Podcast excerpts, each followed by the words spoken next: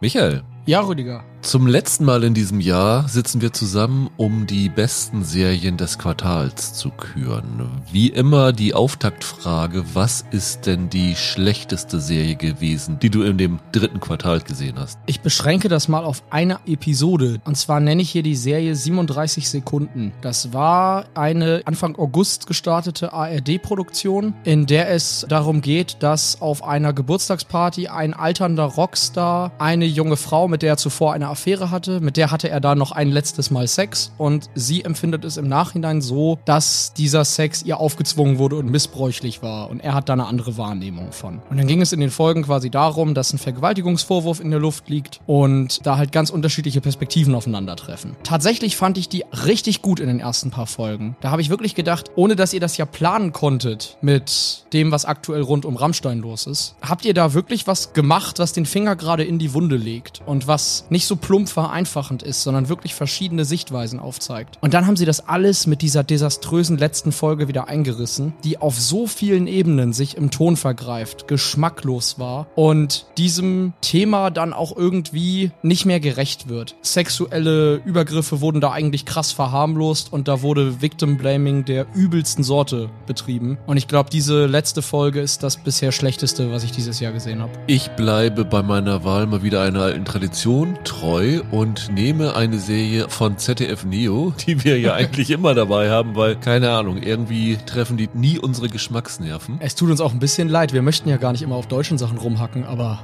puh. Es ist eine Serie, die ist jetzt tatsächlich ganz, ganz aktuell, ist gerade noch ins dritte Quartal reingerutscht, nämlich sie ist am Donnerstag in der ZDF Mediathek gestartet, kommt dann, ich glaube, erst im Oktober bei ZDF Neo. Sie heißt Aufgestaut und wie diese tollen Serien von ZDF Neo zuvor, Deutscher und Strafschafe und so, ja. widmet sie sich einem vermeintlichen Reizthema, nämlich hier den Klimaklebern und macht daraus so einen Müll. Das ist unvorstellbar. Also, das ist wie immer bei ZDF Neo. Sie klatschen da jedes Klischee rein, das du dir vorstellen kannst. Du hast sie noch nicht gesehen, Michael, ne? Nee, ich habe bei dem Thema gedacht, das es geht mir jetzt schon so auf die Nerven, da möchte ich nicht auch noch eine Serie zugucken. Einfach mal so in den Raum gestellt. Was erwartest du, wer steht in der ersten Reihe in dem Stau vor den Klimaklebern? Ein Rettungswagen? Nee, ein Lieferdienstfahrer? Natürlich und natürlich ein Porsche-Fahrer. Und diese Klischeeparade geht komplett durch. Das heißt, der Rettungswagen kommt auch da kommt alles Mögliche. Und eine, es kommt eine schwangere noch, Frau wäre ja auch noch so. Ja, ja, ja Treffer. Wirklich? Natürlich, natürlich. und eine junge Frau, die zum Vorspielen im Konservatorium muss. Ah, ja. Und dann natürlich immer diese Gespräche. Ja, ich bin ja grundsätzlich auf eurer Seite, aber ich habe jetzt einen Termin und dieses alles. Und ich habe mir das angeguckt, habe mich furchtbar aufgeregt, wie die in den Klischeetopf greifen. Und ich habe bis zum Ende nicht verstanden, was diese Serie eigentlich soll. Was wollt ihr damit sagen, außer dass ihr zum tausendsten Mal auswalzt, was da für Klischees mit zusammenhängen. Mit den Leuten, die als Klimakleber unterwegs sind, mit den Leuten, die davor stehen, mit den Aufregungen da gegeneinander, mit der Polizei und sowas alles. Dann waren da noch Logiklöcher drinne und oh, es ist unvorstellbar. Also das ist für mich ein riesen, riesen Ärgernis und ich verstehe nicht, warum ZDF Neo immer wieder solche Müllprojekte startet, statt das Geld in vernünftige Stoffe zu schreiben, die vielleicht ein bisschen auf klügere metaphorische Art und Weise aktuelle Themen aufgreifen als jetzt auf diese Art. Hallo und herzlich willkommen zu einer neuen Ausgabe von Serienweise. Mein Name ist Rüdiger Meier und ich begrüße ganz herzlich Roland Kruse. Hallo. Ja, wir sind heute zusammengekommen, um zwei Sachen zu machen, nämlich Roland ist da, um mit mir über Gen V zu sprechen, von der heute die ersten drei Folgen bei Prime Video verfügbar sind. Das Spin-off von The Boys, einer Serie, von der Roland ein großer Fan damals gewesen ist, glaube ich. Ne? Ja, bis zur zweiten Staffel vor allem. Also ich mag sie immer noch, aber ich finde sie halt nachgelassen. Aber es ist eine gute Serie immer noch, ja. Genau, und dann kommt Michael dazu, den ihr schon eben im Cold Open gehört habt, der dann seiner größten Serienenttäuschung das Quartals die fünf besten Serien des Quartals und eine lobende Erwähnung hinzufügt, wie es bei uns alle drei Monate üblich ist. Ich habe noch einen kleinen Aufruf an euch. Und zwar kennt ihr das Jahr, am Ende des Jahres machen wir unsere große Umfrage, wo ihr immer fleißig eure besten Serien des Jahres eingeschickt habt. Nun bin ich im Dezember für ein paar Wochen weg und wir würden gerne ein paar Special-Ausgaben produzieren, sodass dort kein Leerlauf herrscht. Und eine Sache, wo ich denke, dass wir jetzt genug Hörerschaft bei euch haben, dass das eine ganz interessante Geschichte werden könnte, ist die besten Serien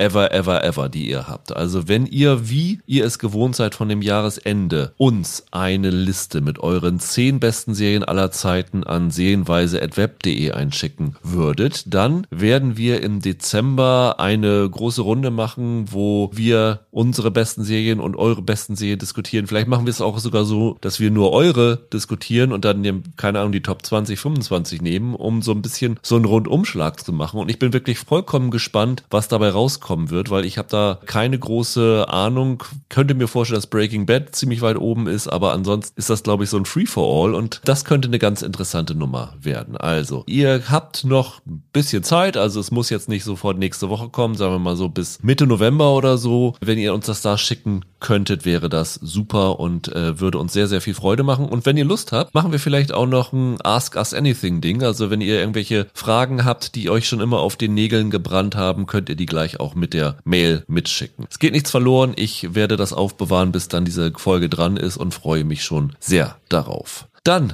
Roland, lass uns beginnen mit Gen V. Ich habe ja eben schon gesagt, ein Spin-off von The Boys. Ich weiß gar nicht, was so die Geburtsstunde dahinter ist. Also das ist ja, The Boys ist ja eine Comic-Adaption, aber Gen ja, V, hat das ein Comic vor? Das basiert auf einer Storyline im Comic. Ich weiß nicht, wie lang die ist. Ich okay. weiß, weiß aber, dass es auf einer Storyline äh, basiert. Ich habe den Comic ja irgendwann nicht mehr gelesen und ich mochte ja die Verfilmung quasi lieber als den Comic. Ich, darum weiß ich nicht, wie lang diese Storyline ist, aber es ist meines Wissens basiert es schon auf einer Storyline, wo wahrscheinlich mal diese Godolkin University genannt wird. Genau, und diese Serie ist so ein bisschen für Fans so ein Übergang, bis die nächste Staffel kommt. Äh, chronologisch soll sie angeblich parallel zur kommenden vierten Staffel sein. Also das ist ganz ja. interessant. Also wenn man das hier schaut, die Ereignisse der dritten Staffel sind dort auch schon geschehen. In den sechs Folgen, die wir sehen konnten von den acht, muss ich allerdings sagen, da wird vergleichsweise wenig erzählt, außer dem, was man schon weiß. Die größten Anknüpfungspunkte sind, dass es immer mal wieder Cameo-Auftritte gibt. Also da wurden ja schon einige vorab bekannt gegeben, andere haben sie noch zurückgehalten, die dann kommen werden. Und du hast eben schon gesagt, Hauptschauplatz hier ist die Godolkin University, eine Uni, die von dieser Oberfirma Ward International geleitet ist, ja. wo ja Jugendliche, die Superkräfte entwickelt haben, aber sie noch nicht kontrollieren können, dann ausgebildet werden. Es ist aber auch so, dass es hier dann auch so diese typische Highschool-serienmäßigen Klicken gibt, weil nicht alle werden dann zum nächsten Homelander, sondern einige sind dann auch da, weil sie irgendwie nicht gut genug dafür sind und die machen dann irgendwelche künstlerischen Sachen, ne? Das ist ein bisschen strange. Also vielleicht habe ich es auch nicht richtig verstanden. Ich hatte den Eindruck, es gibt da zwei große Studienzweige eigentlich nur an dieser Uni. Und der eine scheint zu sein Crime Fighting. Das ist also, was man sich so vorstellt von Batman und Konsorten. Und der andere ist offenbar Acting. Also wie man sein bisschen, das bisschen, was man kann, irgendwie ein bisschen hochspringen oder so, wie man das, oder sich verkleinern oder so, wie man das gut verkauft. So scheint das irgendwie zu sein. Also ich glaube, es wird irgendwann gesagt an einer Stelle, dass es nur relativ wenige schaffen, im Crime Fighting zu reüssieren. Und darum gibt's halt auch Acting noch. Ja. Genau. Und die Hauptfigur, der wir hier begegnen, ist Marie Moreau, wird gespielt von Jazz Sinclair und die träumt davon, halt in diese Crime-Fighting-Gruppe aufgenommen zu werden. Ja. Und dann, ja, auch dann letztendlich in diese legendären Seven aufgenommen zu werden. Also den Zirkel, der dann halt die ja. The Boys bildet die Gegner der Boys. Quasi die satirische ja. Entsprechung zur Justice League, ja. Und wir bekommen gleich in der, eigentlich in der allerersten Szene mit, dass sie seit ihrer Jugend ein Trauma mit sich trägt, weil in typischer Boys-Manier ist die erste Szene richtig blutig, ne? Das ist mal wieder Gross-Out, sie ist aber gleichzeitig auf eine Art, ist ja auch ein bisschen gehaltvoller als jetzt der Anfang von der dritten Staffel, an den sich ja sicher viele noch erinnern werden. Man bekommt ja auch was von dem Leid von der Frau mit. Wie sie sehr sie darunter leidet, dass sie diese Fähigkeiten hat und nicht kontrollieren kann. Ne? Das bekommt man da ja auch mit in der Szene. Und insofern, da sind wir auch ehrlich gesagt schon bei einem Problem, das ich habe mit der Serie. Der Gross-Out-Humor ist, finde ich, nicht besonders gut integriert. Das ist problematisch. Ich finde, die Serie ist eigentlich eher ein Thriller-Drama und sie ist nicht so stark eine Satire oder Groteske. In Momenten ja, aber das kommt dann immer mal wieder Und dann hat man das Gefühl, okay, jetzt müssen mal wieder die klassischen Boys-Fans bedient werden. Das ist auch okay, das ist ja auch Teil der Serie. Aber das fand ich so ein bisschen komisch. Wie ging es denn dir damit? Also, ich hatte so ein bisschen das Gefühl, dass diese Serie weniger gesellschaftskritisch ist als The Boys. Ja. Ich bin ja, muss ich sagen, kein The Boys-Fan gewesen. Ich mag diesen Gross-Out-Humor, den du angesprochen hast, überhaupt nicht. Also hier wird so viel Blut gespritzt. Also gleich in der ersten Szene siehst du mehr Blut als, äh, keine Ahnung, in allen Marvel-Filmen und Serien, die es zusammengegeben hat. Marvel ist ja prinzipiell nicht blutig, aber das ist schon ziemlich heftig gewesen. Aber dann hast du dann natürlich auch immer noch die Sachen, da verraten wir nicht zu so viel. Man sieht Penisse in Großaufnahmen, man sieht herumspritzendes Sperma und all sowas. Das ist einfach nicht mein Humor, aber das müssen sie natürlich in Gen V einbringen, weil die Hauptzielgruppe sind halt diese Boys-Fans. Wobei man sagen muss, man sieht mehrfach Full Frontal Male Nudity, Ja, aber nicht Female Nudity. das stimmt. da halten sie sich sehr zurück. Tatsächlich. Es fällt hier wirklich auf, wie viele Penisse man sieht und wie wenige bis keine Brüste zum Beispiel. Diese Marie haben wir noch nicht erwähnt. Ihre Fähigkeit ist, dass sie Blut kontrollieren kann. Also in der Serie an der Uni sehen wir sie, wie sie sich die Handflächen aufschlitzt und dann kommt das Blut raus und das kann sie dann wie so in anderen Superhelden-Sachen Leute, die Wasser kontrollieren können, kann sie die als Ja. wirklich Waffen einsetzen, auch wirklich so wie so spitze Klingen einsetzen. Ne? Deshalb macht sie sich halt große Hoffnung, dass sie da in diese Seven irgendwann reinkommen kann. Aber an der Uni selber kommt dann relativ schnell die Ernüchterung. Also der, nennen wir ihn mal der, der Chef des Auswahlkomitees, der Professor Rich Brink, Richard Brinkerhoff, wird gespielt von Clancy Brown. Clancy Brown, das war doch der große Gegner vom Highlander von Christopher Lambert. Ich bin Clancy Brown-Fan, muss ich dazu sagen, aber jetzt nicht das jetzt. Der ist ja auch in Shawshank Redemption schon einen der brutalen äh, Knastwärter da. Richtig. Und als sie dann halt zu ihm ins Büro will, wird sie erstmal gleich vom Hochschulassistenten, also TA im, im Englischen. Das ist auch wieder jemand mit so Superheldenfähigkeiten, eine ganz interessante Figur, Jordan Lee. Und das Besondere an der ist, dass es ein, im Englischen nennen sie es Gender Shifter, also ein Geschlechtswandler ist. Ja. Wird gespielt auch von zwei verschiedenen, also Derek Lou und London Thor. Und Jordan kann sich aussuchen,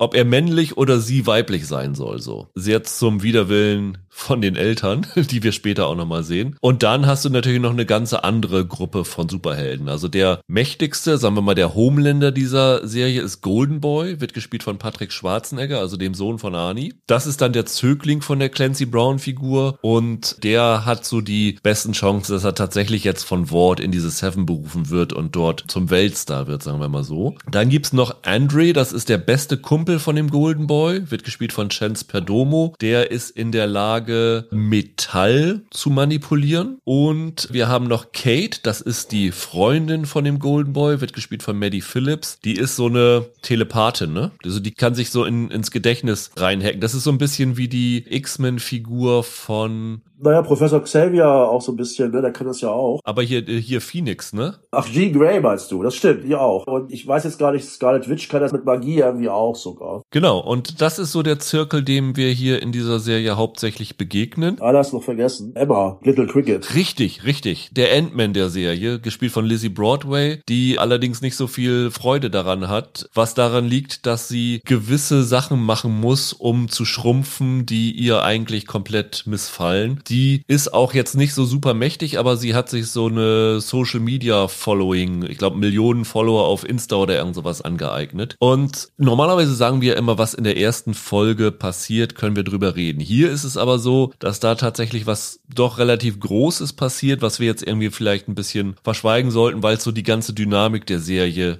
aus den Angeln hebt. Auch wenn ihr jetzt auch schon die ersten drei Folgen sehen könnt, weil die ja, ich glaube wie Boys damals auch, erstmal eine relativ große Menge hinschmeißen, bevor sie die restlichen Folgen wöchentlich bringen, halten wir uns da mal ein bisschen zurück. Und ich würde sagen, steigen gleich mal in die Kritik ein. Du hast ja schon eben gesagt, dass du so ein paar Probleme damit hast, aber insgesamt so als Boys-Fan hat das so deinen Geschmack getroffen? Ja, insgesamt fand ich sehr unterhaltsam. Ich fand streckenweise zumindest relativ spannend. Das hält es nicht so ganz durch, aber es fand ich ganz okay. Am Anfang habe ich gedacht, oh cool, das wird ein richtiger Thriller. So toll ist das dann doch nicht das große Geheimnis da. Aber ich finde die Leute sympathisch. Das ist übrigens ein äh, Thema, was bei Boys ja immer schon der Fall war. Die hatten immer schon gute Darsteller und Darstellerinnen. War immer schon gut besetzt, war gut gespielt. Ist ja auch so. Also da könnte jetzt auch kein der total rausfällt. Am ehesten vielleicht noch der Sohn von Schwarzenegger, muss ich ganz ehrlich sagen. Der sieht gut aus und fängt jetzt auch nicht negativ auf, aber naja. Also da gibt es ja jedenfalls andere, die ihm dann locker den Rang ablaufen. Also das hat mir gut gefallen. Das ist eine unterhaltsame Geschichte. Dieser Gross-Out-Humor. Ich finde das komisch einfach. Also da werden zum Beispiel ganze Gliedmaßen irgendwie zerfetzt und dann laufen die Figuren der nächsten Folge dann wieder rum, als wäre im Grunde nichts gewesen. Die sind aber immer noch lidiert. Das ist wie Tom, wie Tom und Jerry. Der kriegt einen Ambus auf und kommt Leute rennen wieder weiter. Das fand ich nicht so gut. Also es gibt auch so eine Mindfuck-Folge, die kommt relativ spät. Das ist okay gemacht. Ich habe das nie gehabt, dass ich sage, oh, ich tändel hier meine Zeit oder so. Ich habe da mal Spaß dran gehabt. Ich habe noch mehr Kritik sogar, kann ich gleich noch sagen. Aber ich hatte da Spaß, das zu gucken. Und wer Boys-Fan ist, da kann ich nur sagen, der ist da gut aufgehoben. Ja, das äh, habe ich auch so für mich genommen. Also ich kann es halt aus meiner Warte schwierig beurteilen, weil ich kein The Boys-Fan bin. Und ich habe hier halt auch die gleichen Probleme wie mit The Boys. Wobei andersrum, du hast ja eben schon gesagt, das hier ist nicht so für Comedy eingesetzt. Dadurch, dass es hier im Grunde doch ein bisschen eine düsterere Geschichte ist, finde ich dann die Sachen nicht so deplatziert, weil sie hier nicht in erster Linie für Humor eingesetzt werden. Andersrum, diese Szene, die du eben schon angesprochen hast, die wird halt genau so eingesetzt. Das ist dann tatsächlich dann ein bisschen deplatziert, aber insgesamt finde ich, passt die Gewalt hier tonal besser rein. Der ganze Gross-Out-Humor, finde ich, ist manchmal ein bisschen komisch. Also es gibt ja eine ganz lustige Figur, die irgendwann auftaucht. Tech Knight heißt die. Das kann man, glaube ich, ruhig verraten, oder? Ja. Das ist so ein Superheldendetektiv. Das ist quasi so ein Superhelden-Show Sherlock. Und mit dem gibt es dann einfach auch so eine Gross-Out-Szene. Da denkst du, wo kommt das jetzt her? Der ganze Humor war nicht so, der ganzen Folge. Da plötzlich kommt es dir vor wie in so einem Underground-Comic aus den 60ern. Und das fand ich halt ein bisschen äh, strange, aber es hat es mir nicht kaputt gemacht. Es ist okay. Das ist der Teil, der halt nicht funktioniert. Wenn sie, ich sag mal, den Humor, den Gross-Out-Humor ins Sexuelle rüberbringen. Wenn es tatsächlich um Gewalt geht, finde ich, passt das hier eigentlich gut rein. Vielleicht hast du recht. Die eine Figur ist ja auch sehr mächtig, sage ich mal, und gewalttätig. Das ist ja teilweise auch so ein bisschen ironisiert und ein bisschen verfremdet sogar. Ne? Also ich will jetzt nicht verraten, wie. Es erinnert entfernt für Boys-Fans, entfernt erinnert es an die Zeichentrickfiguren von Noir in der dritten Season. Aber es ist nicht dasselbe. Das ist tatsächlich ganz gut. Da haben sie sich was einfallen lassen, das ist okay.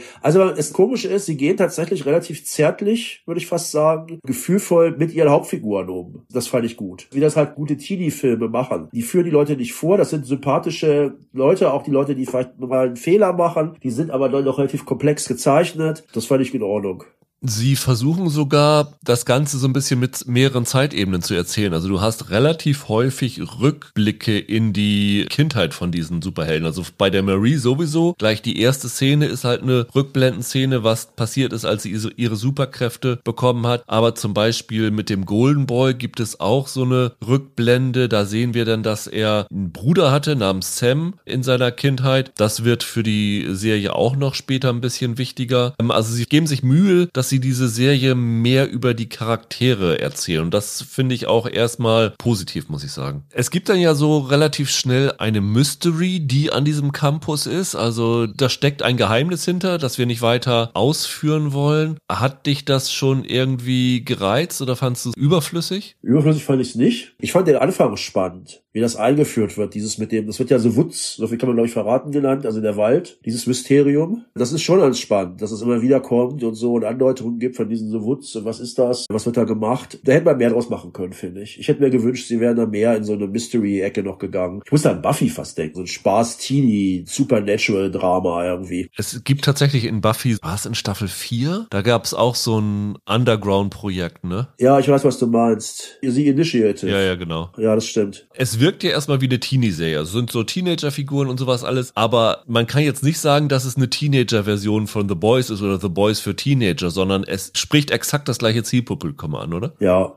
das würde ich auch sagen, das ist richtig. Es ist definitiv keine Teenager-Serie, also wer sowas vor allem guckt, wie hier so Summer I Turned Pretty oder so. Ja, aber total, ja. Und das ist keine schlechte Serie, Summer I Turned Pretty, überhaupt nicht, aber es ist halt, das ist ganz anderes. Das stimmt. Ich habe noch zwei Probleme, kann ich noch kurz sagen. Das eine Problem, was ich hatte, das ist ein Problem, was ich schon in der dritten Staffel von The Boys hatte. Ich finde, die Serie hat nach Staffel 2, die vielleicht der Höhepunkt war, ihre Gesellschaftskritik zurückgefahren. Es geht viel mehr, also auch bei The Boys, ich habe sogar zur Vorbereitung einige Folgen nochmal gesehen von Staffel 3 so, da geht es sehr viel stärker um so Shakespeare'sche Familienkonflikte und um psychologische Verwerfungen und es geht eher weniger um irgendwie Trumps Amerika zu karikieren. Das wird auch gemacht, also auch in Staffel 3 natürlich gibt es das. Auch hier geht es um Social Media, den negativen Einfluss von Social Media, wie problematisch das teilweise ist und wie manipulativ einige Leute das einsetzen und so weiter. Das ist ja auch ein Thema, aber ich finde die erste Staffel und die zweite Staffel von The Boys, die haben das sehr gut gemacht und sehr stark und danach hat das nachgelassen. Und das setzt sich hier fort. Das andere Problem, was ich habe, ist ein kleineres. Das ist, ich hatte im Vorfeld öfter gehört, das sind quasi die X-Men von The Boys. Und ich finde, dass das nicht ganz stimmt. Es stimmt insofern, als es auch bei den X-Men dieses Xavier's Institut gibt, wo die Leute halt dann hinkommen und ihre Fähigkeiten einzusetzen lernen. Von Professor X halt gementort dort. Aber ein Riesenunterschied, das ist wirklich ein gewaltiger Unterschied, ist, die X-Men sind Außenseiter. Die X-Men sind in den Comics und in den Filmen, die X-Men sind Außenseiter, das sind keine coolen Typen. Die X-Men haben keinen Homelander. Auch Wolverine ist eine coole Sau, ist aber kein, ist, natürlich ist er kein Homelander. Das ist ein Dauerthema ja in den Filmen, in den guten wie in den schlechten, dass sie gejagt werden, dass Magneto sagt, haha, ich verwandle einfach alle in Mutanten, da gibt's nur noch Mutanten, weil die uns immer jagen. Und hier sind das ja super beliebte Leute, die sind ja wahnsinnig populär. Es gibt ja denn diese Hitparade quasi, wer ist der populärste, wer ist der geilste Jungsoup an der Uni, ne? Das darf man nicht erwarten. Also es hat mit X-Men ein bisschen zu tun, weil es da auch Storylines gibt, wo es um die jungen Leute geht, die äh, ausgebildet werden und so. Aber das ist nicht so ein Megathema. Es ist eher wirklich wie eine normale Highschool-Serie oder, oder, oder Uni-Serie oder so, wo es ums Populärsein geht und wer landet mit wem im Bett und wer würde gern mit wem im Bett landen. Muss man ja nicht vorwerfen. Die Serienmacher haben ja nicht gesagt, das sind die X-Men. Nee, aber ich finde, sie haben doch interessante Aspekte. Also was du da gerade mit dem Ranking angesprochen hast, da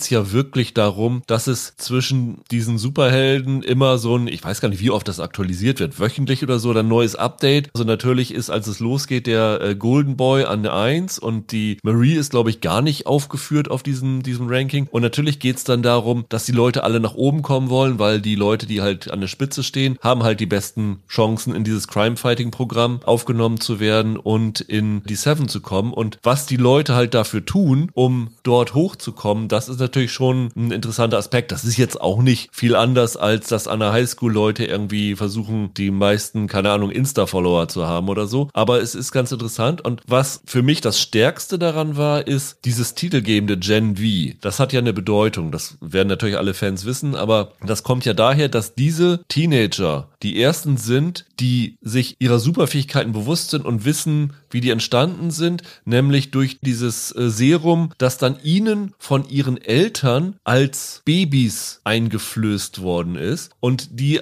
haben halt keine Chance gehabt, da irgendwie zu sagen, wir wollen das oder wir wollen das nicht, sondern es ist ihnen von den Eltern aufgezwungen worden, was für die Eltern nicht unbedingt auch immer gut rauskommt. Aber da hast du dann halt auch diesen Aspekt dieser überambitionierten Eltern, die versuchen, durch ihre Kinder zu leben. Das finde ich als Grundsatz eigentlich gar nicht uninteressant. Das stimmt. Das ist tatsächlich, gibt es sogar bei Dear Jordan, da gibt es sogar Szenen mit den Eltern, die erinnern sogar sehr stark an X-Men 2 mit der Iceman, was ja immer so als die große Szene gilt in der X-Men-Reihe, wo es eigentlich um Homosexualität geht und hier halt um Transsexualität. Das stimmt. Das hat, hat schon gute Momente. Ich habe immer das Gefühl, das ist auch bei The Boys so, dieses Gen V oder The Boys, das sind Serien, die sind eigentlich letztlich besser gespielt und besser geschrieben und besser gemacht allgemein, als man es erwarten würde. Das macht die dann halt interessant. Man könnte da einfach nur Trash machen, das wollen sie aber nicht. Dadurch wird es dann interessant. Und die Effekte, bis auf einen Effekt mit der Emma, den ich nicht so gut fand, sind die Effekte auch ganz anständig, fand ich. Das machen sie auch mal ganz gut bei Boys. Also das sieht auch mal ganz gut aus. Ja, das ist vollkommen in Ordnung. Also meins wird es nie werden. Ich spreche da für niemanden bei dieser Serie. Deswegen versuche ich mich auch so ein bisschen mit der Kritik zurückzuhalten. Aber ich kann durchaus erkennen, warum die Serie Erfolg hat und dass die Serie eigentlich genau das Gleiche macht, was The Boys erfolgreich gemacht hat. Und wenn ich jetzt so mal von dem bisschen, ich habe glaube ich The Boys nie eine Staffel zu Ende geguckt. Ich habe immer mal so reingeschaut. Ich würde, glaube ich, auch dir zustimmen. The Boys Staffel 2 ist wahrscheinlich das Beste. Und ich würde aber fast sagen, dass Gen V zumindest den anderen beiden Staffeln nichts hinterherhängt. Ja, ich glaube, es sehen viele Fans anders, ehrlich gesagt. Aber ich fand sie auch nicht wirklich schlechter als die dritte. Also die dritte Staffel optisch macht die noch ein bisschen mehr her. Es ist ja hier sehr viel an, an den immer selben Orten und so. Das ist ja bei The Boys nicht so. Aber man kann tatsächlich fast sagen, zumindest Staffel 3 und Gen V, die sind so auf einem Level. Das ist echt anständig. Es gibt da so eine gewisse Qualitätskontrolle im Hause von Goldberg und Seth Rogen und Konsorten. Das finde ich gut. Wie gesagt, festzuhalten bleibt, wenn ihr Boys-Fans seid, ist das auf jeden Fall euers. Da gibt es keinen Grund, da nicht reinzuschauen. Wer wie ich mit The Boys nicht warm werden konnte, wird hier auch keine andere Geschmacksrichtung finden. Der wird hier auch nicht mit glücklich werden. Wie gesagt, ich gehe da irgendwie so als neutraler rein, der versucht so ein bisschen die Qualitäten, was so die Inszenierung und Schauspiel und sowas angeht, zu schätzen. Aber einfach werde ich mit dieser Erzählweise nicht warm. Muss nicht jede Serie für alle sein, aber das ist durchaus gute Unterhaltung. Wollte ich auch so sehen. Dann, Roland, danke ich dir. Leg dich wieder hin. Wie ihr es vielleicht gehört habt, Roland ist ein bisschen angeschlagen. Ja, Gute Besserung. Dankeschön. Und wir hören uns spätestens in 14 Tagen wieder, wenn es das neue Mike Flanagan Fest geht. Ja, genau. Macht's gut. Tschüss. Mach's gut.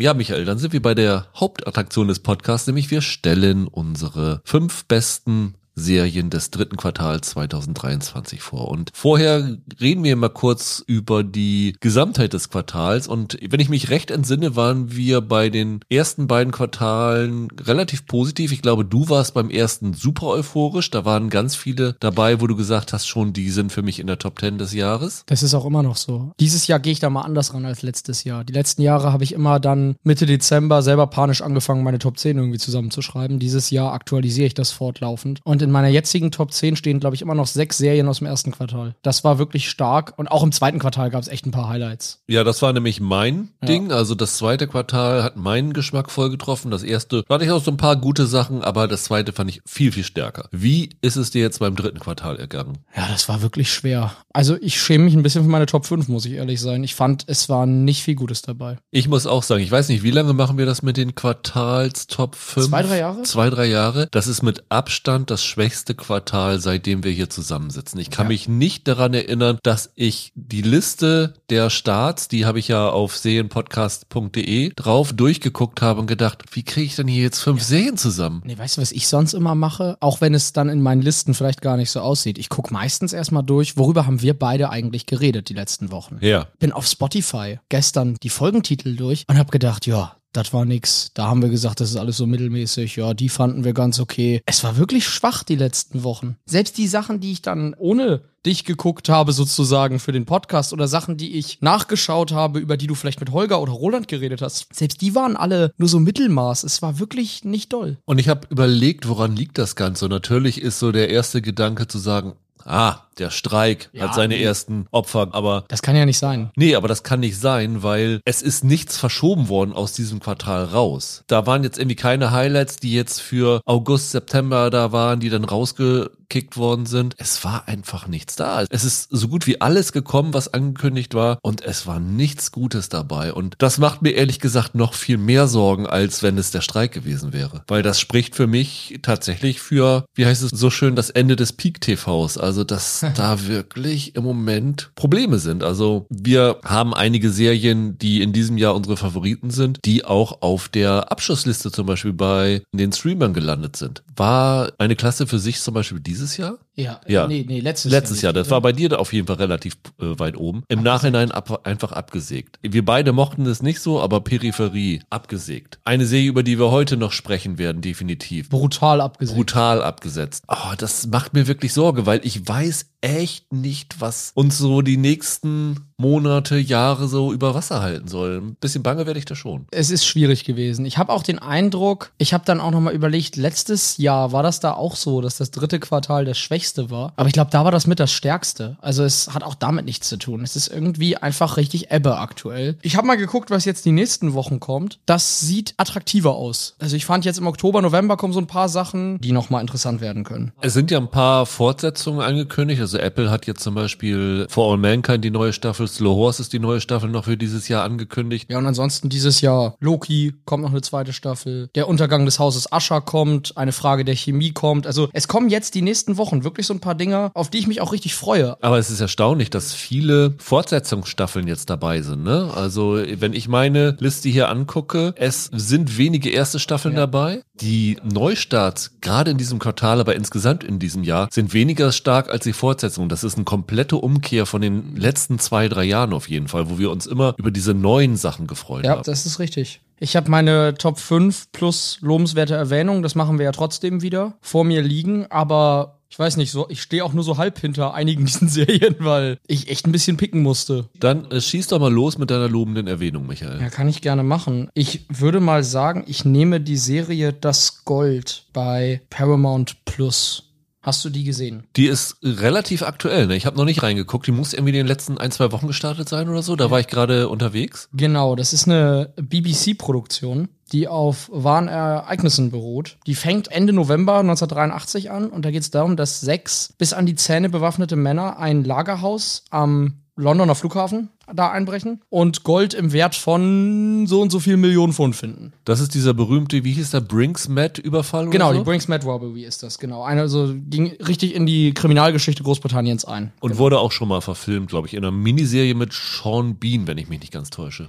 Oder in einem Film mit Sean Bean. Ganz genau. Diese Serie äh, fächert dann auf, was dieser Überfall für Folgen hatte. Also durch diesen Diebstahl hat die britische Wirtschaft tatsächlich einen Knacks erlitten. Es gab Unternehmen, die richtig Probleme bekommen haben. Und einige haben dann infolge dieses Überfalls auch ihr Leben verloren. Unter anderem ein reicher Typ, der sich dann sogar umgebracht hat und so weiter. Und die war so als True Crime Stoff ganz gut. Die war vor allem gut besetzt. In, Im Mittelpunkt stand ein Polizeibeamter, Brian Boyce, gespielt von Hugh Bonville, dem Vater aus Downton Abbey, den ich gerne sehe und den ich hier auch charismatisch fand. Sonst waren noch dabei Dominic Cooper, den kennt man ja aus Preacher. Preacher oder Agent Carter. Jack Loudon war dabei als ein Krimineller, der den Räubern dann später versucht hat zu helfen, die Goldbarren wieder loszuwerden. Charlotte Spencer, Tom Cullen, die war gut besetzt. Die hatte gute Darsteller. Ich fand, die hatte auch schöne Bilder und an einigen Stellen fand ich die ganz spannend. Die ist nicht uneingeschränkt zu empfehlen. Die ist ein Stück zu lang insgesamt und ich finde, so in diesem ganzen True Crime Sumpf, den es da mittlerweile gibt, hebt sie sich auch vielleicht nicht genug ab. True Crime ist mittlerweile so ein Ding wie Superheldengeschichten. Man hat das dann alles jetzt schon so oft gesehen. Man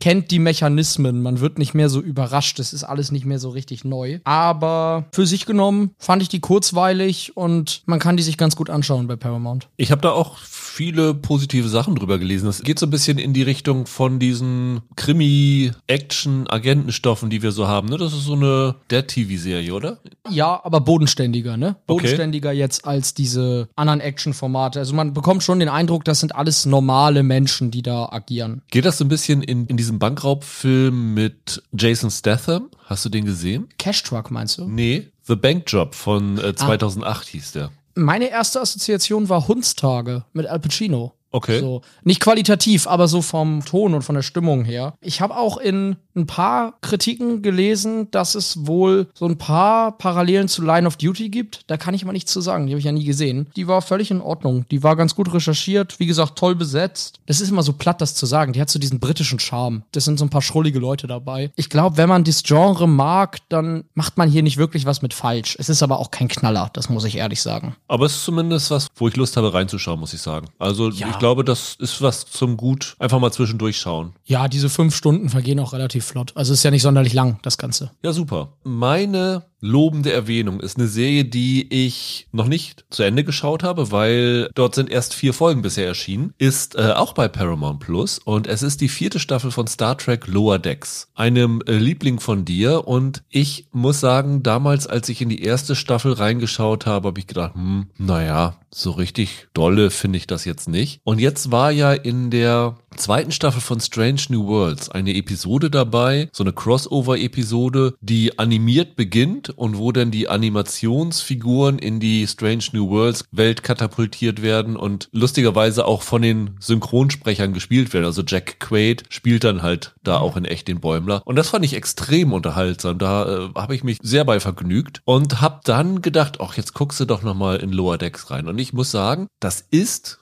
für mich jetzt keine Überserie, die wäre auch nie und nimmer in irgendeinem anderen Quartal auch nur annähernd an die Top 5 rangekommen. Aber ich habe jetzt diese vier Folgen geguckt.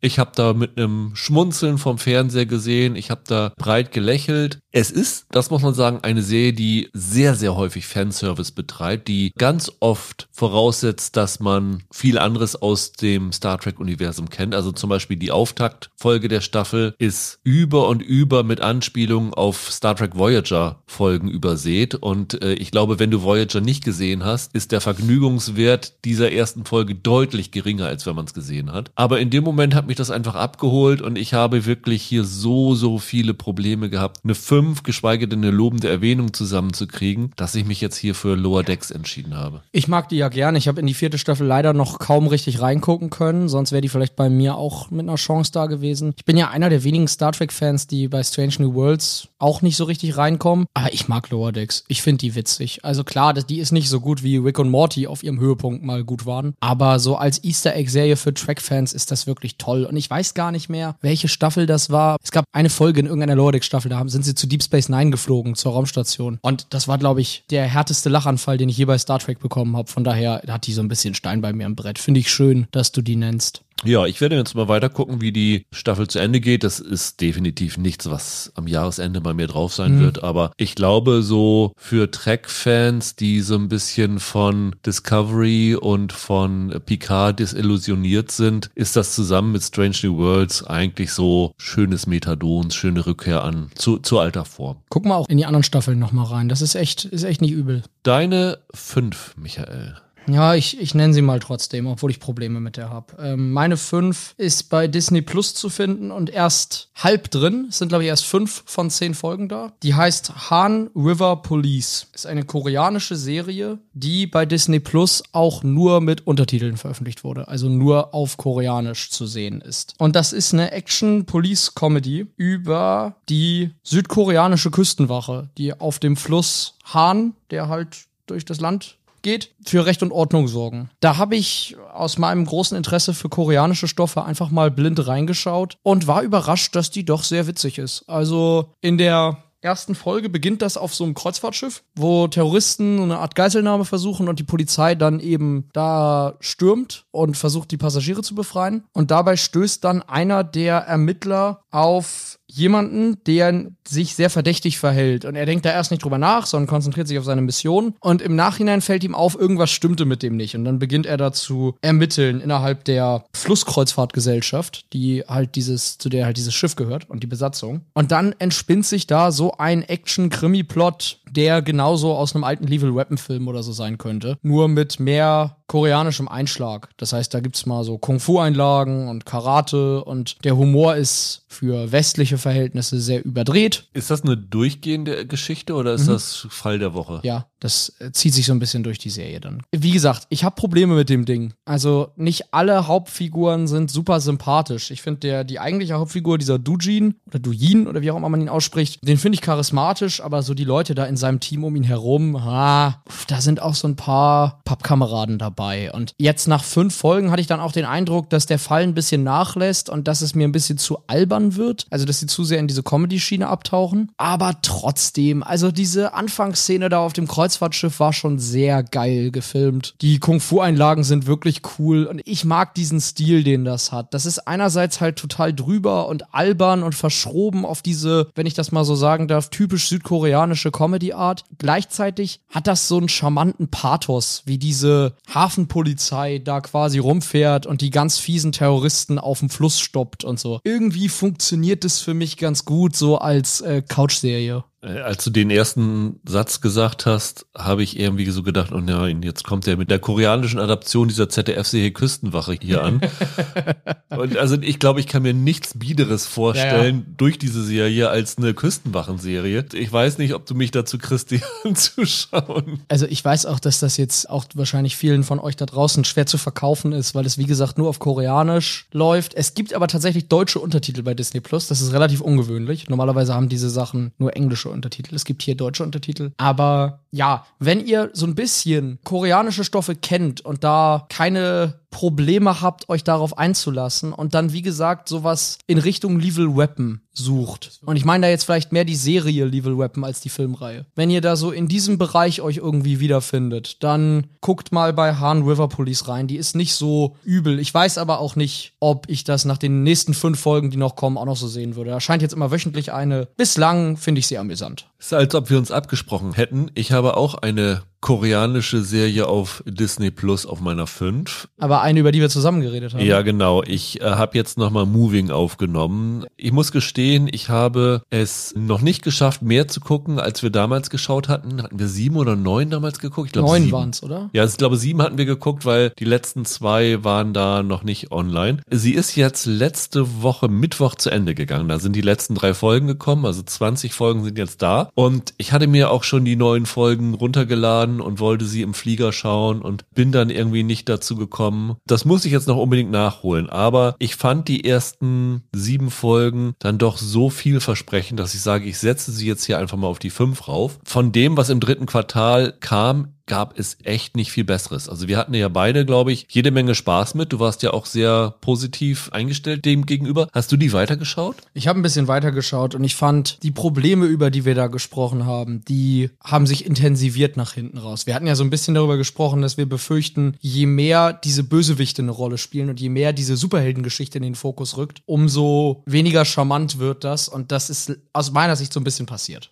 Aber bis dahin war das echt ein großer Spaß. Ja. Es ist so gerade für Leute wie mich, die von Marvel extrem frustriert gewesen sind in den letzten Monaten, eine schöne Möglichkeit gewesen, dass man gezeigt bekommt, wie so eine Superheldengeschichte auch erzählt werden kann. Nämlich, dass das auch leichtfüßig gemacht werden kann, dass es gar nicht so die Superheldenkräfte in den Vordergrund rücken muss, dass es einfach darum geht, interessante Figuren zu zeigen, die eine Chemie haben und so ein bisschen so eine, so eine Mystery auch aus diesem Superhelden aufzubauen, indem man das nicht gleich alles von Anfang an auf die großen Action-Momente auslegt. Und das fand ich einfach so erfrischend, dass ich gesagt habe, so, es kommt bei mir auf die fünf. Es hat es knapp geschafft, vor Joe Pickett zu kommen, die ich ein bisschen weiter geguckt habe, die für mich auch so eine Serie ist, die nicht perfekt ist, mit der ich aber trotzdem Spaß hatte. Die sind so halbwegs auf dem Level und Moving ist dann doch so ein noch ein bisschen besonderer. Vor allen Dingen, ich habe noch eine Serie, die ein bisschen in die Richtung von Joe Pickett geht, auf meinen Top 5. Deswegen habe ich mich hier für Moving entschieden und werde auf jeden Fall auch noch jetzt so die letzten 13 Folgen, das sind ja noch ein paar Stunden, die, die mir bevorstehen, anschauen, um zu gucken, ob es sich noch ein bisschen hält. Man muss auf jeden Fall sagen, trotz aller Probleme, die man damit haben kann und die ich jetzt auch damit hatte, Moving hat diese Frische, die Marvel und DC aktuell überhaupt nicht aufweisen können. Von daher, wer Superhelden-Fan ist, sollte da reingucken. Was ist deine vier, Michael? Meine vier ist nochmal eine Disney Plus Serie, beziehungsweise ich glaube im Original ist eine Hulu Eigenproduktion. Und zwar die Other Black Girl ist jetzt Mitte September gestartet. Haben wir hier im Podcast nicht drüber geredet, weil ein relativ kleiner Start dann irgendwie. Ich glaube, Disney hat das ohne große Fanfaren lanciert. Das ist eine Mischung aus Comedy,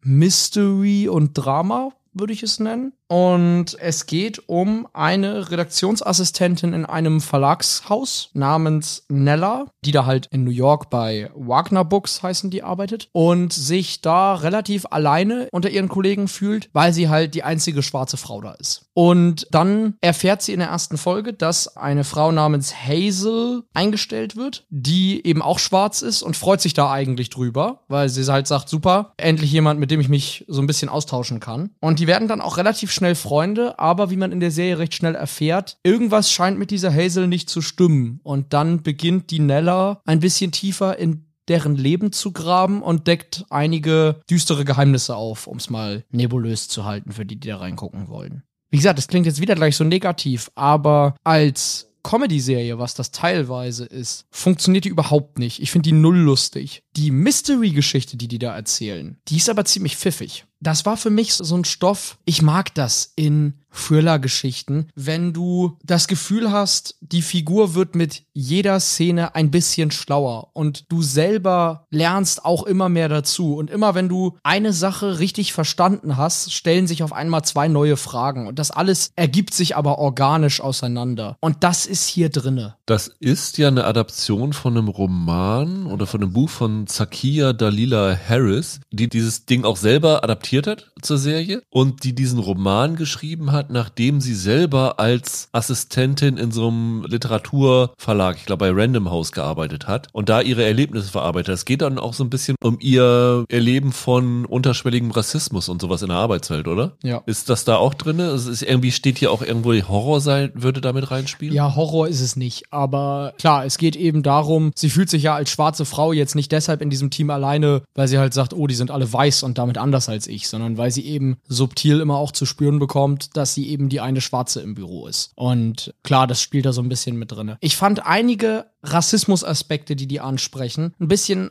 unterkühlt. Da hätte für mich noch mehr kommen können, teilweise. Und nicht immer verstehe ich so ganz, warum die Figuren sich so verhalten, wie sie sich verhalten. Erinnerst du dich an diese Christoph Waltz-Serie The Consultant? Ja. Wo man auch manchmal ein großes Fragezeichen im Kopf hatte bei einigen Aktionen der Charaktere. Sowas war hier auch manchmal drinne. Aber trotzdem, dieser Mystery-Teil und dieses Herumschnüffeln in dem Leben der Hazel und dann auf immer mehr Widersprüche stoßen und sich nach und nach zusammenreimen müssen, was das bedeutet und welche Zusammenhänge das hat, das hatte irgendwie einen guten Sog auf mich und ich, ich hatte dann Spaß, das zu schauen und mit dieser Nella so ein bisschen da in dem Leben von der Hazel rumzuwühlen. Und das haben die geschafft. Obwohl sie nicht immer gelungen war, war sie spannend. Eine der wenigen spannenden Serien in diesem Quartal. Es gibt ja so eine leicht artverwandte Serie aktuell gerade bei Apple, The Changeling. Ich weiß nicht, ob du da reingeschaut hast. Ja. Das ist ja auch so eine Fantasy, Horror, Mystery Geschichte aus afroamerikanischer Sicht erzählt. Da habe ich auch reingeschaut und fand die am Anfang auch super, aber ich finde, die hat es am Ende dann noch so ein bisschen wieder runtergerissen. Aber vom konzeptionellen und vom Angang fand ich die auch super spannend. Und da hast du die hier jetzt zu Ende geguckt? Ja.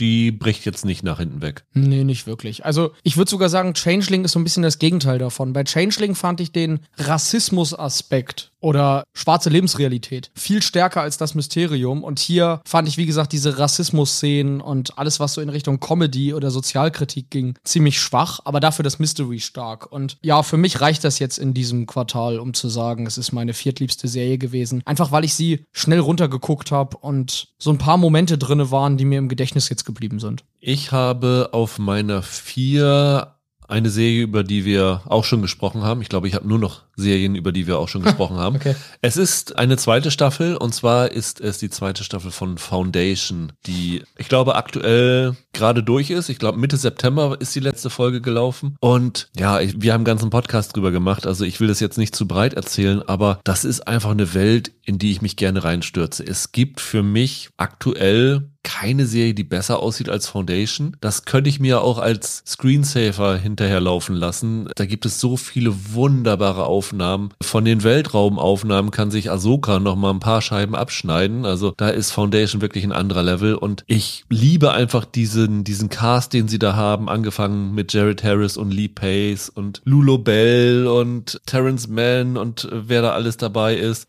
Die hat natürlich auch Schwächen. Also wir haben da in dem Podcast drüber gesprochen, wenn sie da auf diesem einen Planeten sind von diesen, nennen wir sie mal telepathisch Begabten. Das hat sie sich für mich zu sehr hingezogen. Aber die hat so viele starke Plotlines und diese ganze Geschichte mit Lee Pace da als diesem Klondynastie Oberen, der die Klondynastie abschaffen will und dann die andere Frau heiraten will, die eigentlich aufgrund eines Vorfalls aus ihrer Vergangenheit diesen ganzen Planeten ablehnt und was da alles mit zusammenhängt. Das fand ich super spannend. Es hat mich total gefesselt und ich liebe diese Asimov-Welt und ich liebe vor allen Dingen, dass es bei Apple TV Plus läuft und nicht bei HBO oder bei Amazon, weil ich bin mir ziemlich sicher, HBO hätte es abgesetzt. die hätten das beide schon abgesetzt, weil, also die Kritiken sind super. Ich habe mal geguckt, jetzt bei Rotten Tomatoes zum Beispiel hat die zweite Staffel 100% positiv. Aber ich habe so das Gefühl, dass es so den ganz großen Einschlag nicht hat. Und das ist natürlich eine schweineteure Serie, muss man dazu sagen. Ich glaube, bei Apple guckt man im Moment noch nicht so auf Kosten, Nutzen, Zahlen, wie es bei HBO gerade gemacht wird. Von daher habe ich große Hoffnung, dass es noch sehr viel weit weitergeht. Also eine dritte Staffel ist auf jeden Fall ja schon genehmigt, auch wenn das heutzutage nicht unbedingt verbindlich mehr ist. Aber ich bin da gerne und ich habe mich wie immer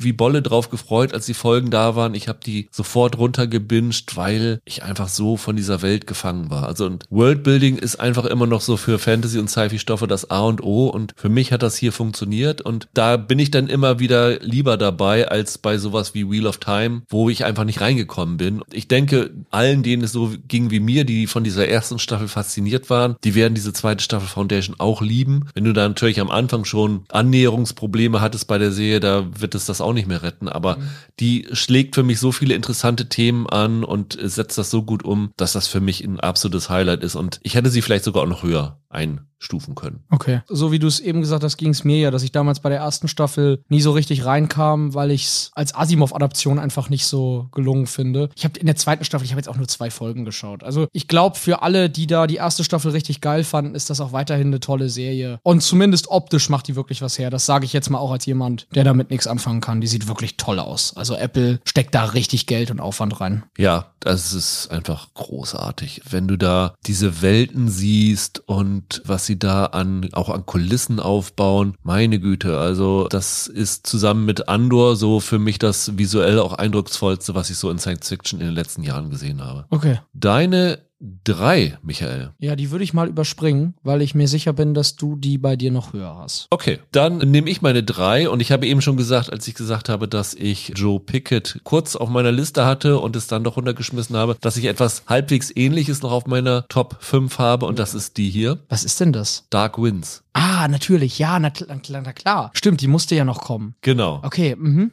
Die Serie mit Zahn McClanen als Navajo-Polizist im Monument Valley der 70er. Ja. Und ich fand das wirklich fantastisch. Als Holger die Woche danach hier war, habe ich mit ihm darüber gesprochen und er hat sogar noch einen Kritikpunkt, den ich hatte, ein bisschen entschärft, weil ich hatte ja gesagt, dass dieses Übernatürliche für mich so ein bisschen so ein Fremdkörper war, dass mich das ein bisschen rausgezogen hatte. Und er hatte mich dann tatsächlich darauf aufmerksam gemacht, dass es gar nicht darum geht, dieses Übernatürliche zu zeigen, sondern dass es halt in der Serie auch so erzählt wird, dass es aus der Perspektive von denjenigen erzählt wird, die an das Übernatürliche glauben. Also das muss nicht so existieren, was sie hier zeigen, sondern es muss den Figuren, die dort die Hauptrolle spielen, einfach so vorkommen. Und er hat tatsächlich auf was hingewiesen, das fand ich sehr clever. Dieser Showdown in der letzten Folge, wo das ganz groß in den Vordergrund gestellt wird, wird aus der Sicht von dieser jungen Polizistin erzählt, die das erlebt. Dadurch signalisieren sie halt, dass das ihr Empfinden von diesem Ganzen ist. Und als er das gesagt hat und ich dann nochmal drüber nachgedacht habe und mir diese Folge nochmal angeschaut habe, da hat sich das für mich dann nochmal ein bisschen verstärkt, weil das war ja wirklich einer meiner wenigen Kritikpunkte daran, weil ich fand die super besetzt. Also wir haben ja hier alle so einen kleinen Zahn McClanen Altar stehen seit Westworld und Reservation Dogs. Der ist ja großartig und spielt hier auch wieder fantastisch. Aber auch die Jessica Madden zum Beispiel, die halt diese Deputy-Polizistin Bernadette spielt, die ist fantastisch. Diese komödiantische Rolle von Rain Wilson, Noah Emmerich als so ein äh, fieser FBI-Agent, die ist großartig besetzt. Ich habe mich super gefreut, als jetzt in der letzten oder vorletzten Woche die Meldung kam, dass schon eine dritte Staffel genehmigt ist, weil in den USA sind sie ja schon weiter und haben die zweite Staffel durch und dann hat man dort gleich noch eine, eine dritte genehmigt bei AMC. Ich hoffe, dass die zweite Staffel auch noch dieses Jahr zu uns kommt, weil das ist für mich ein echtes Highlight gewesen und ich sag's weiterhin so, wenn die zweite Staffel dieses Jahr noch kommt und auch gut ist. Ist so ein bisschen wie letztes Jahr Slow Horses. Ist da auch beide Staffeln gekommen? War letztes Jahr, Michael, ne? Ja. Dann ist das für mich tatsächlich ein Kandidat vielleicht noch für die Top 10 des Jahres, dass sie tatsächlich noch ein bisschen mehr nach oben kommen kann, weil das ganze Setting und diese ganze Atmosphäre in dem, diese Einblicke in die indigene Kultur finde ich einfach fantastisch. Also wir haben ja zusammen den Podcast gemacht Michael. Ja. Und dieser eine Moment, wo er da auf dem Markt unterwegs ist und diese Decken kauft, um, um diese Leichen einzuwickeln, fand ich famos. Das sind so diese, diese Momente, die sich bei mir eingebrannt haben. Und solche Momente gab es halt auch bei Reservation Dogs, wo ich auch noch immer hoffe, dass die letzte Staffel dieses Jahr bei uns auch noch starten wird, weil das sicherlich auch sensationell sein wird. Das fand ich einfach unglaublich. Bei dir war es kein Kandidat für die Top 5? Nee, ich hatte ja, glaube ich, in der gemeinsamen Folge gesagt, für mich hat dieser Krimi-Plot nicht funktioniert. Ich fand das so als Einblick in die Navajo-Kultur stimmig meinetwegen. Und Holgers Erklärung zu den übernatürlichen Elementen kann ich durchaus nachvollziehen. Aber die Krimi-Erzählung da drumherum, das fing doch an mit dieser Helikoptergeschichte, mit diesem Helikopterüberfall da. Ja. Nee, das war mir zu sehr Dienst von der Stange. Das war für mich nicht spannend. Es war okay zu gucken, aber spannend war es keine Sekunde. Nee, also ich fand die Krimi-Handlung super spannend. Also mir hat das total Spaß gemacht. Übrigens der Song, über den ich in dem ersten Podcast drüber gesprochen habe, der mir da nicht eingefallen ist, dieser John Lennon Song. Das war Working Class Hero, also dieser semi-bekannte Song, der da im Hintergrund ah. von dieser Deckeneinkaufsszene, nächstes jetzt mal, wo er dann diese verschiedenen Sachen gekauft hat, gelaufen ist. Der war sehr, sehr schön auch zu dem, zu dem Einsatz. Es ist für mich so eine kleine Krimi-Perle gewesen, auch so eine kleine Western-Perle in diesem Jahr. Und dieses 70er-Jahres-Setting fand ich richtig toll und ja, wenn dann die zweite Staffel kommt, Michael, glaube ich, werde ich mit Holger drüber sprechen, weil er hat auch so ein bisschen was von Tony Hillerman gelesen, der die Vorlagen von dem geliefert hat und war auch sehr angetan. Er hat auch gesagt, das ist ein Kandidat für seine Top Ten am Ende des Jahres. Und wer es noch nicht bei RTL Plus gesehen hat, sollte vielleicht mal reinschauen. Das ist wirklich empfehlenswert. Michael, ich vermute, deine drei, über die du nicht gesprochen hast eben, ist Winning Time gewesen, richtig? So ist es. Das ist bei mir die zwei, dann springen wir mal kurz aus dem Modus raus, aber da du die erst hattest, lass doch mal eben kurz drüber reden, warum du sie auf der drei hattest und dann erzähle ich, warum ich sie auf der zwei hatte. Ja, letztlich war das genau wie die erste Staffel für mich wieder diese große Faszination, dass die das schaffen, dass ich das gern gucke und dass mich das interessiert. Weil ich Basketball ja nun stinke langweilig finde. Anders als du oder Holger war ja auch sehr begeistert von Winning Time, wenn ich mich richtig erinnere. Mich interessiert Basketball nicht die Bohne. Ich kannte Karim Abdul-Jabbar ausschließlich aus der Leslie Nielsen-Komödie, in der er auftaucht und habe ansonsten absolut gar keinen Bezug zu diesem Menschen. Hey, der war auch Drehbuchautor bei Veronica Mars. Ist das so? Bei dem Reboot, glaube ich. Das wusste ich nicht. Ja, der ist so ein ziemlich talentierter Autor. Ha, Siehst du, aber allein die Tatsache, dass ich das nicht wusste, das sagte ja alles, was, was du wissen musst. Und das ist einfach toll. Dieser Adam McKay-Stil, der immer so was Dokumentarisches hat und der extrem reflektierend und sich nicht lustig machend, aber das Ganze schon amüsant, herauskitzelnd darstellt. Das ist toll. Die erste Staffel war ja so ein bisschen, also eigentlich langsamer, ne? Weil sie sich ja vor allem auf eine Saison konzentriert hat. Jetzt haben sie ja mehrere in einer Staffel drin gehabt. Zudem war die Staffel kürzer als die erste. Aber das ist zurzeit die beste Serie, wenn es so um verletzte Egos und Alpha-Männchen-Gehabe geht. Und ich finde die super. Super witzig, sehr unterhaltsam. Und sie sieht mega geil aus. Zurzeit leider nicht mehr, weil HBO Ja. hat sie gekickt. Als wir den Podcast gemacht haben, hattest du ja auch die Screener gesehen, richtig? Ja. Ha- Auch alle Folgen. Ja. Hast du mittlerweile nachgeholt die Abschiedsmontage, die sie noch hintergehängt haben, die bei uns nicht da, da drinne war? Nein, nein, das, davon wusste ich gar nichts. Ja, ja, die haben, äh, ich habe sie auch noch nicht gesehen, aber äh, ich habe das in den Kritiken gelesen, weil HBO hat das ja direkt nach Ausstrahlung der letzten Folge bekannt gegeben, dass sie dieses Ding absetzen. Und in dem Moment hatten tatsächlich die Macher noch so eine Abschiedsmontage, was so in den nächsten Jahren passiert ist, da hinten reingeschnitten. Weil sie wollten ja weitermachen auf jeden Sie Fall. wollten definitiv weitermachen. Also die erste Staffel hat ja damit begonnen, dass Magic Johnson seine HIV-Diagnose bekommen hat. Ja, ja, und das hätte sie sie also sozusagen bis 92 mindestens laufen müssen, um Ja. das einzufangen.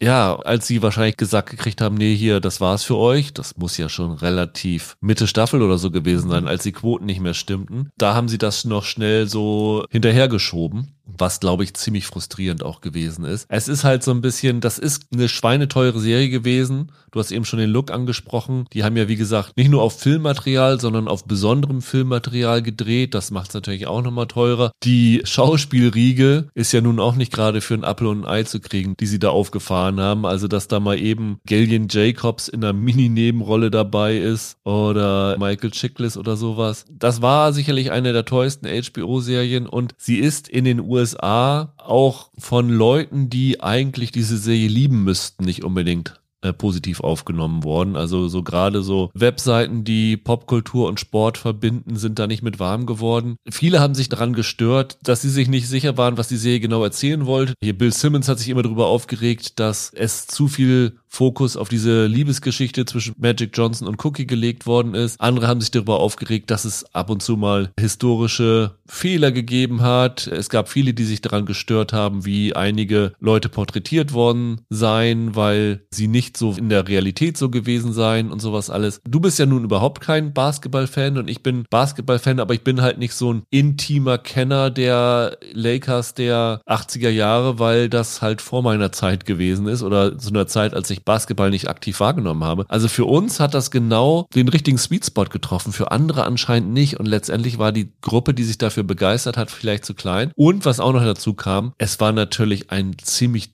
dummes Timing, ehrlich gesagt, von HBO, wie sie diese Serie ausgestrahlt haben. Also die erste, soweit ich das weiß, ist gestartet direkt im Umfeld der NBA Playoffs. Jetzt haben sie die zweite gestartet zu einer Zeit in der Off-Season der NBA, also wo die, wo die NBA nicht spielt, zu einer Zeit, wo die Schauspieler streiken. Das heißt, das größte Zugpferd, was sie hier in den Raum werfen konnten, waren natürlich Jason Clark, Adrian Brody, John C. Riley, Jason Siegel und hast du nicht gesehen, die alle durch die Talkshows hätten tingeln können, um diese Serie zu promoten. Und ich glaube, viele haben das gar nicht mitgekriegt, dass diese zweite Staffel überhaupt gestartet ist. Und ich habe so ein bisschen das Gefühl, muss ich ehrlich sagen, dass HBO das bewusst abgeschossen hat, weil sie es loswerden wollten.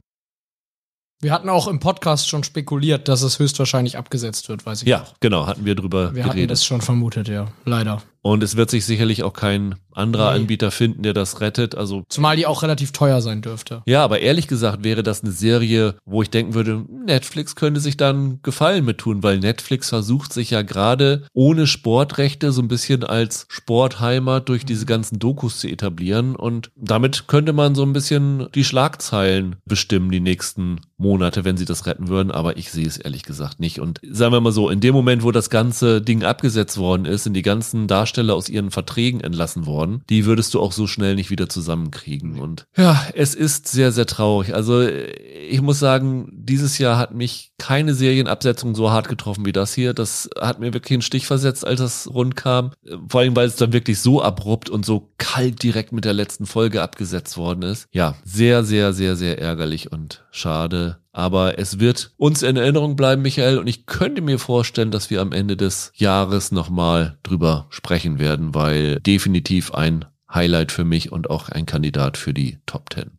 Deine 2 ist jetzt dran, Michael. Ja, ich gehe mal rüber zu Netflix. Um ehrlich zu sein, diese Platzierung ist hart geschummelt, weil eigentlich ist das nicht so richtig eine Serie, sondern ein Film. Und dieser Film ist nicht mal dieses Jahr rausgekommen, sondern letztes Jahr schon. Ich glaube, er ist letztes Jahr im Oktober auf dem Fantasy Filmfest gelaufen. Allerdings, ich glaube, dieser Film geht zweieinhalb Stunden und Netflix hat jetzt eine dreistündige Fassung in drei Folgen als Miniserie quasi veröffentlicht, quasi einen Extended Cut. Und zwar ist das der norwegische Film beziehungsweise die norwegische Serie War Sailor. Das ist total interessant, weil ich erinnere mich, dass ich vor fast einem halben Jahr, glaube ich, irgendwann mal eine Mail von einem Hörer, von einem von euch da draußen bekommen habe. Und vorher habe ich von War Sailor noch nie was gehört gehabt. Und in der Mail stand ungefähr drinne, weißt du oder wisst ihr, was mit War Sailor passiert ist? Die war bei Netflix und jetzt ist sie nicht mehr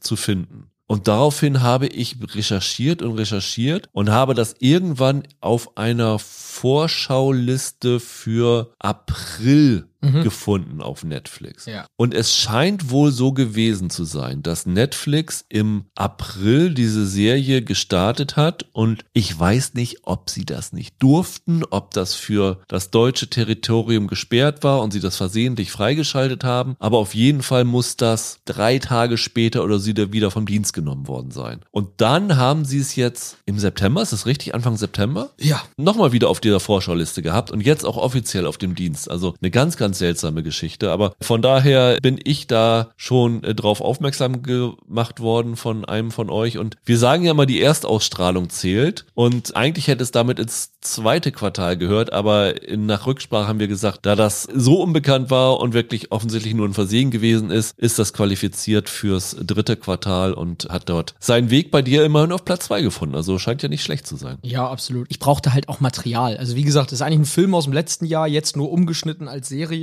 Ich hatte den Film aber letztes Jahr nicht gesehen. Für mich war es also gewissermaßen neu. Ich hatte nur mitbekommen, dass der auf dem Fantasy Filmfest ziemlich gute Kritiken hatte. Worum geht's? Es spielt 1940 im Zweiten Weltkrieg. Es geht um den dreifachen Papa Alfred und seinen Freund Sigbjörn. Zwei Norweger, die auf einem Handelsschiff arbeiten, das von Norwegen nach New York fahren soll. Währenddessen wird Norwegen in den Zweiten Weltkrieg verwickelt und dieses Schiff ist plötzlich Teil des norwegischen Militärs und wird damit beauftragt, Munition und Kriegsgerätschaften quer durch Europa zu transportieren. Und so werden diese beiden Zivilisten dann in diesen Krieg verwickelt, für den sie sich theoretisch nie gemeldet haben. Das ist der eine Erzählstrang. Der andere Erzählstrang handelt von Alfreds Frau Cecilia, die mit den Kindern in Norwegen lebt und auch von dem beginnenden Krieg mitbekommt und sich natürlich Sorgen um den Mann macht, der auf dem Schiff fährt. So fängt es an. Im Verlauf dieser Serie verlässt die Handlung dann auch irgendwann den Zweiten Weltkrieg. Das muss man jetzt einmal sagen, das muss man mal spoilern. Es geht dann auch über das Jahr 1945 noch hinaus. Ja, die Darsteller, wen man vielleicht am ehesten kennt, ist Damien Hardung aus How to Sell Drugs Online Fast. Der hat eine kleinere Rolle in dem Ding. Das ist, glaube ich, der für deutsche Zuschauer mit der bekannteste da. Ja. Achso, und Florian Schmidt gespielt mit. Der war ja auch in Barbaren und in diversen Soko-Ablegern. Äh, den dürfte man auch noch kennen. Aber ansonsten, die norwegischen Leute kennt man, glaube ich, hierzulande nicht. Ist ganz interessant. Ich gucke hier mir gerade mal die Wikipedia-Seite an. Das ist ja eine deutsche Koproduktion. Also Studio Hamburg hat daran mitgearbeitet. Und ich sehe jetzt auch gerade, dass der bei uns erst im Februar im Kino gelaufen ist, dieses Jahres. Also Ah. von daher macht das eigentlich überhaupt keinen Sinn, dass das Ding schon im April bei Netflix starten durfte. Also ich bin mir ziemlich sicher, dass das der Grund ist, warum es dann kurz wieder vom Dienst genommen ist und jetzt quasi ein halbes Jahr nach Kinostart erst Vielleicht gab es da dann irgendwelche Probleme, dass ein Filmverleih die Filmrechte hatte und Netflix halt die Serienrechte Genau. oder sowas. Ja, das, das, kann, das kann gut sein. Und das Ding soll äh, mit 11 Millionen Dollar der teuerste norwegische Film aller Zeiten gewesen sein bisher. Das kann ich mir gut vorstellen. Das sieht auch recht aufwendig aus. Also sie scheinen ja vieles davon wirklich auf hoher See gedreht zu haben, die Schiffsszenen. Haben ordentlichen Statistenauflauf, gerade wenn man so die Kriegsszenen zu sehen bekommt. Doch, das kann ich mir gut vorstellen. Es sieht wirklich aufwendig aus. Und mir hat das deshalb gefallen, weil das halt eine etwas andere Kriegsdrama-Geschichte ist, weil es hier ja wirklich um zwei Zivilisten geht, die auf diesem Boot hocken und einerseits vom Krieg überrumpelt wurden, andererseits ja jetzt auch keine Berufssoldaten oder sowas sind und immer in so einem komischen Spannungsfeld leben. Einerseits haben sie das Gefühl, sie müssten eigentlich mehr tun, als auf diesem Kahn zu sitzen und halt da rumzutuckern. Andererseits sind sie vielleicht auch irgendwie ganz froh, dass sie zwar so Teil des Kriegs geworden sind, aber sich doch relativ fein raushalten können und nicht in irgendwelchen Frontkriegen stecken oder so. Also ist so ein interessantes Spannungsfeld, in dem die sind. Und das hat mir gut gefallen. Das war etwas, was mir sehr gut gefallen hat. Ich fand erstaunlicherweise diese Handlungssprünge sehr gelungen. Ich hatte halt davon gelesen, dass das in diesem Film passiert, dass immer zwischen dem Alfred und der Cecilia hin und her gesprungen wird und gedacht, naja, ob das so gut funktioniert, meistens ist es ja doch eher schwierig, vom Dienst im Krieg und gleichzeitig von der Heimat zu erzählen. Hier funktioniert das aber richtig gut. Diese beiden Ebenen ergänzen sich sogar, war zumindest mein Eindruck. Und das schafft eine schöne Atmosphäre. Das fängt ein bisschen schleppend an und wird nach hinten immer stärker. Also gerade die dritte Folge dann, die letzte Stunde, die hat mich richtig gepackt. Und wenn ich das am ehesten mit irgendwas vergleichen müsste, obwohl es sicherlich nicht ganz so gut ist jetzt wie mein Vergleich, aber dann wäre es Die durch die Hölle gehen, der Film von Michael Cimino. Der ist ja auch in drei Teile geteilt. Da gibt's ja auch das vor dem Krieg, das während dem Krieg und das nach dem Krieg. Und genau wie bei Die durch die Hölle gehen, gerade hier auch diese letzte Stunde, in der man nach dem Krieg sieht, was hat das jetzt aus den Menschen gemacht und wie begegnet man sich jetzt, nachdem man so vieles Traumatisches erlebt hat. Fand ich berührend, fand ich gut gespielt und hat mich getroffen. Das heißt, das ist jetzt auf deinen Top 5 die erste nicht so Alibi-Top 5, sondern eine, die da wirklich ihren Platz auch verdient? Ja, wenn man halt sagt, es zählt trotz all diesen Einschüben, dann ja. Also, wenn ich hier überhaupt irgendwas kritisieren müsste, dann vielleicht den Soundtrack. Der hat mir gar nicht gefallen. Das ist lustig. Der ist von Volker Bertelmann, der auch im Westen nichts Neues komponiert hat, ne? Genau, der hat ja gerade einen Oscar dafür gewonnen. Da, bei diesem Film fand ich den Soundtrack ja auch ganz, ganz grausam. Das ist ein, das ist ein Deutscher, der Volker, ne? Also, falls er hier zuhört, äh, das ist nichts gegen dich. Ich mag einfach deinen dein Stil nicht so. Ich mochte im Westen nichts Neues, den Soundtrack und alles. Also da sind wir ein bisschen anderer Meinung. Von daher wird mir der wahrscheinlich gefallen. Ja, der hat halt hier auch wieder diesen, also wer den, wer den Film gesehen hat, der hat hier auch wieder diese sehr wummernde, mit elektronischen Mitteln angereicherte Musik. Mir ist das zu laut und zu krawallig, aber trotz alledessen hatte das Kraft. Man muss da vielleicht ein bisschen reinkommen. Ich glaube, es könnte vielen so gehen, dass sie in den ersten 20, 30 Minuten denken, uh, zieht sich, aber das baut langsam Energie auf und endet richtig kraftvoll. Das kann ich euch wirklich empfehlen. Die Filmversion hast du nicht gesehen, oder? Nee, die Filmversion habe ich nicht gesehen. Die ist wohl so 20 Minuten kürzer. Also der Film geht, glaube ich, 151, 52 Minuten. Ich fragte nur, ob man das irgendwie vergleichen kann, weil es gab ja nun von das Boot, also von Petersens das Boot, erst die Serie und dann die Kinoversion. Ja. Also die haben es genau andersrum gemacht und dann wäre es natürlich auch hier interessant zu wissen, was dann effektiver ist, sagen wir mal so. Okay, nee, das kann ich nicht einschätzen. Aber wie gesagt, anders als bei Das Boot, wo ja, glaube ich, die Serie irgendwie sieben Stunden geht oder irgendwie ewig lang und der Film dann ja nur noch so zwei, zweieinhalb, ist die Differenz liegt hier, glaube ich, bei 23 Minuten. Also ich glaube, die haben dann nur so zwei, drei Deleted Scenes eingeführt. Vielleicht die Reihenfolge ein ganz bisschen umgeschnitten, dass du so eine Episodendramaturgie hast. Aber so gewaltig sind die Unterschiede da nicht. Ich glaube nicht, dass das die, die Riesendifferenz macht. Bin mal gespannt, ob der Film irgendwo nochmal rauskommt, weil bis jetzt ist er nirgendwo streambar, habe ich gerade geguckt. Ja, aber klingt äh, nicht uninteressant, sollte ich vielleicht auch mal rein schauen. Ja, würde ich wirklich sagen. Wir sind ja ein bisschen jetzt durch Winning Time aus dem Rhythmus gekommen. Dann muss ich mal mit meiner Eins, glaube ich, jetzt beginnen. Ja, gerne. Und meine Eins ist, glaube ich, äh, selbsterklärend. Michael weiß, wer die Eins ist. Und ich glaube, jeder von Jeder. euch da draußen, der den Podcast regelmäßig hört, weiß, wer die Eins ist. Es ist die zweite Staffel von The Bear. Es ist für mich die, na, mit Winning Time ein bisschen die Ausnahme in diesem Quartal, wo ich sage, das ist das Event des Quartals gewesen. Das ist vielleicht eins der Serien-Events des Jahres gewesen. Es ist einfach eine Sensation. Es ist eine Serie, die die sensationelle erste Staffel für mein Empfinden nochmal getoppt hat, die mindestens zwei Folgen dabei hatte, wenn man mich nach den zehn besten Folgen des Jahres fragt, wären zwei davon da definitiv drauf, vielleicht sogar drei. Es sind wirklich zehn kleine Kunstwerke, die die da hingezaubert haben. Es ist so ein Beispiel für wunderbare Charakterstudien, für eine Erzählweise, die genau weiß, was sie machen muss, um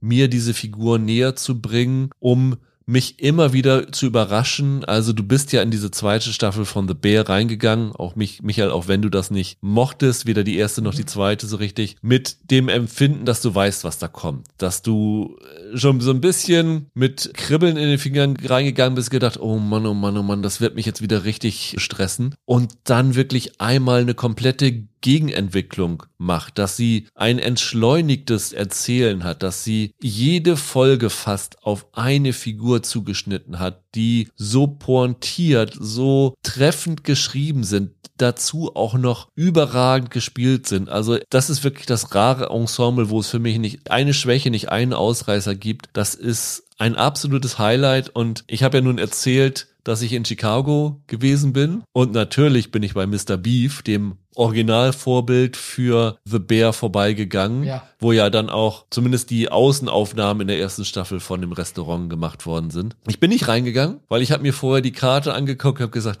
nee, sorry, da ist für mich gar nichts dabei, was ihr hier im Angebot habt.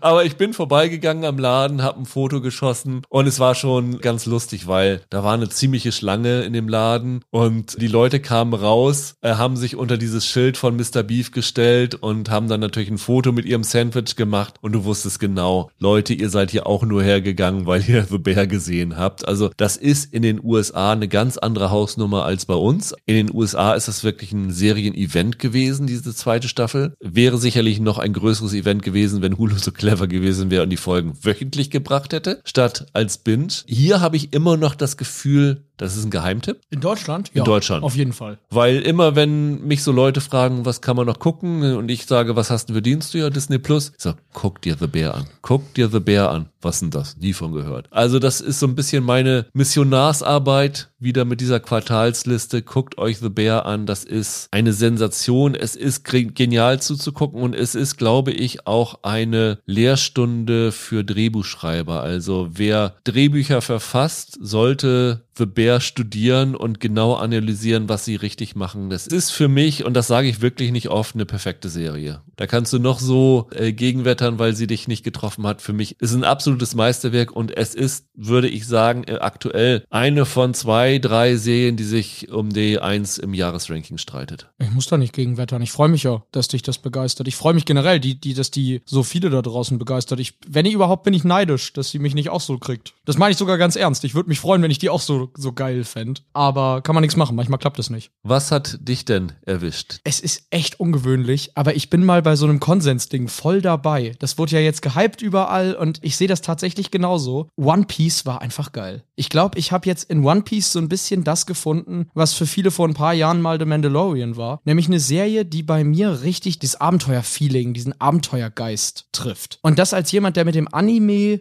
überhaupt keine Berührungspunkte hat. Und ich habe auch nach wie vor absolut keinen Bock, da jemals reinzugucken. Es interessiert mich einfach nicht. Aber die war klasse. Und je mehr ich darüber nachdenke, umso besser finde ich die eigentlich. Als wir den Podcast gemacht haben, Ja. hattest du gesagt, du hast einen Kumpel, der ist ein Riesenfan von den äh, Animes und der hatte zu der Zeit zwei Folgen oder so geguckt. Ja, hatte nur reingeguckt, genau. Der hat die jetzt sicherlich Ja. durch. Ist er auch so begeistert als Fan der Comics und vor allem der, des, der Anime-Serie? Ja, nicht nur der ist hellauf begeistert, sondern auch in seinem Umfeld gibt es so ein paar Anime-Fans, die richtige One Piece-Jünger sind und die sind durch die Bank alle komplett begeistert von dieser Netflix-Umsetzung. Und ich habe jetzt schon mehrfach gehört, man kann es gar nicht glauben, dass Netflix das tatsächlich so gut in real transportiert hat. Ja, das ist ja nun insofern erstaunlich, dass ich, der ja wahrscheinlich noch weniger Berührungspunkte damit hat, weil ich generell keine Animes gucke. Du bist ja jemand, der viele Animes ja. in der Kindheit und heute auch noch schaut, dass die Serie sogar mich abgeholt hat und dann aber auch Hardcore-Fans von den Vorlagen abgeholt hat. Das ist ja, wie nennt man so schön, die Zerschlagung des gordischen Knotens, so ungefähr. Das ist ja eigentlich unmöglich gewesen. Den ist tatsächlich so die Quadratur des Kreises gelungen. Das war es, auf das ich nicht hingekommen bin, danke. Genau das ist es. Ich finde, das ist so großartig, wie wunderbar diese Darsteller miteinander harmonieren und wie naiv diese Serie einfach ganz viel Spaß zelebriert. Also diese toll choreografierten Action-Szenen, in denen dann die alle ihre lustigen Anime-Manga Sprünge da machen oder die Hauptfigur, dieser Ruffy, so Mr. Fantastic-mäßig seine Gliedmaßen verlängert und Leuten irgendwie auf den Datz haut. Das wird mit so einer kindlichen Begeisterung da präsentiert und